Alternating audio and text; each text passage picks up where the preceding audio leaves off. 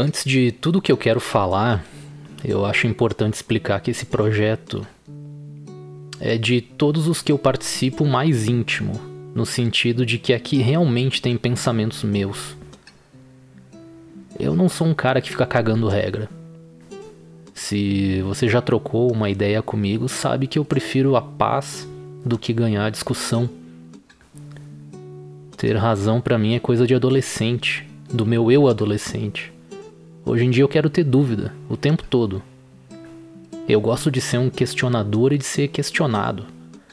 E por mais que eu tenha convicção no que eu falo, eu adoro a dúvida. Como eu disse, esse é um espaço para eu expor os meus pensamentos e me ouvir depois.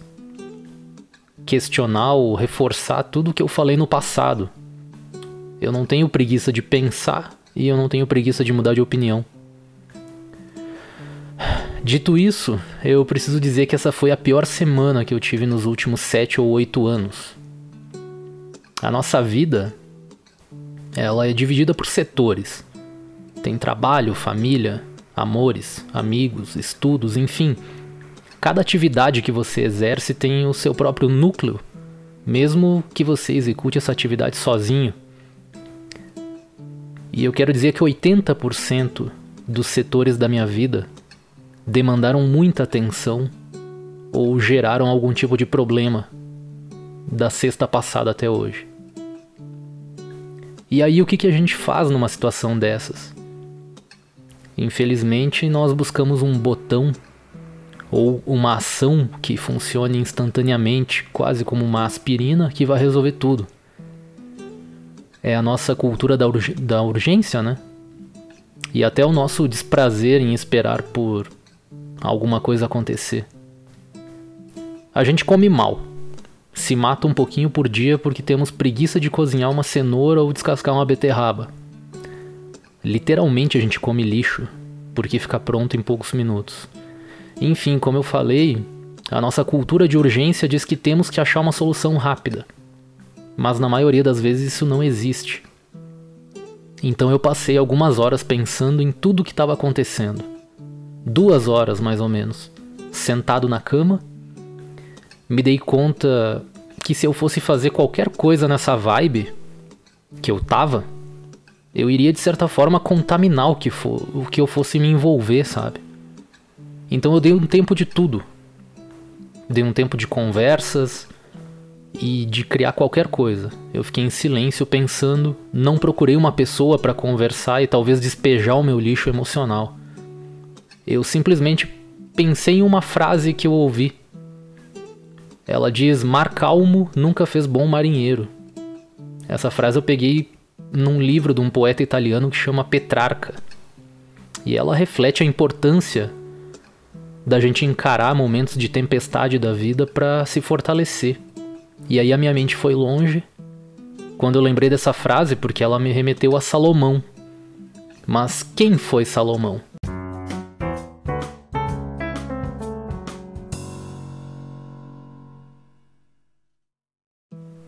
Bom, então como eu falei, a frase Mar calmo nunca fez bom marinheiro me remeteu a Salomão. Antes de mais nada, independente da sua crença religiosa, isso não tem o intuito de ser uma aula de catequese, ou sei lá, alguma escola bíblica. Eu tô falando de um personagem, fictício ou não, que tem diversos ensinamentos atribuídos a ele. Mas quem foi Salomão? No relato bíblico, Dizem que ele recebeu grandes bênçãos de Deus. Ele foi coroado rei com apenas 12 anos, rei de Israel. E segundo o Antigo Testamento, Deus apareceu para ele e ofereceu dar o que ele quisesse. E o jovem Salominho pediu apenas sabedoria para governar o povo, tornando-se assim o rei mais sábio de toda a história.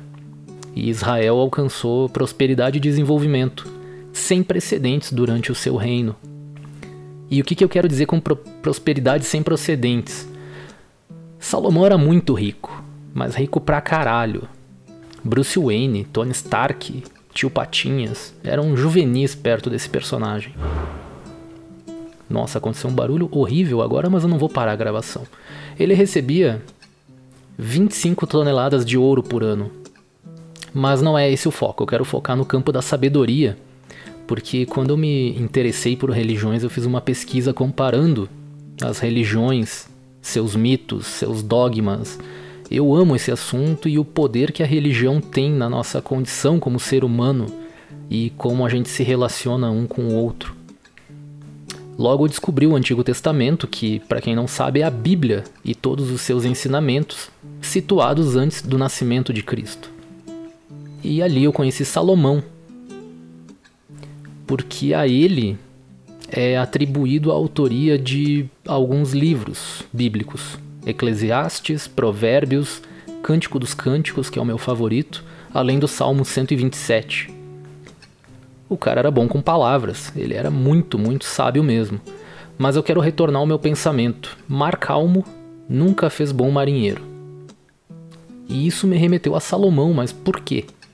Bom, tem uma passagem, eu peço desculpas, mas eu tô transmitindo o que eu lembro da mensagem, eu não quis buscar ela literalmente. Isso aqui tá sendo uma gravação sem apoio algum. Tem uma passagem que começa com algo do tipo por que ter um destino é tão importante, que depois ela vai ser complementada por uma outra mensagem que diz: a viagem é muito mais importante que o destino. Essa frase é fundamental. A viagem é muito mais importante que o destino.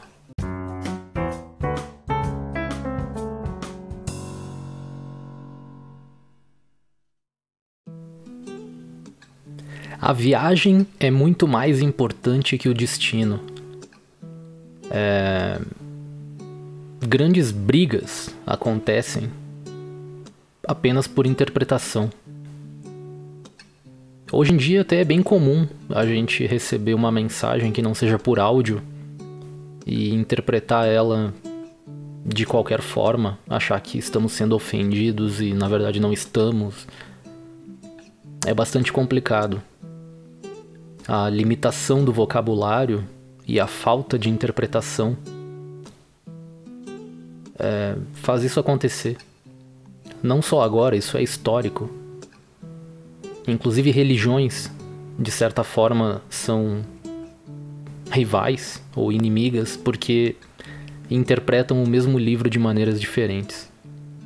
Eu não sei se rivais é a palavra certa, mas religiões têm pontos de vista diferentes por uma simples interpretação.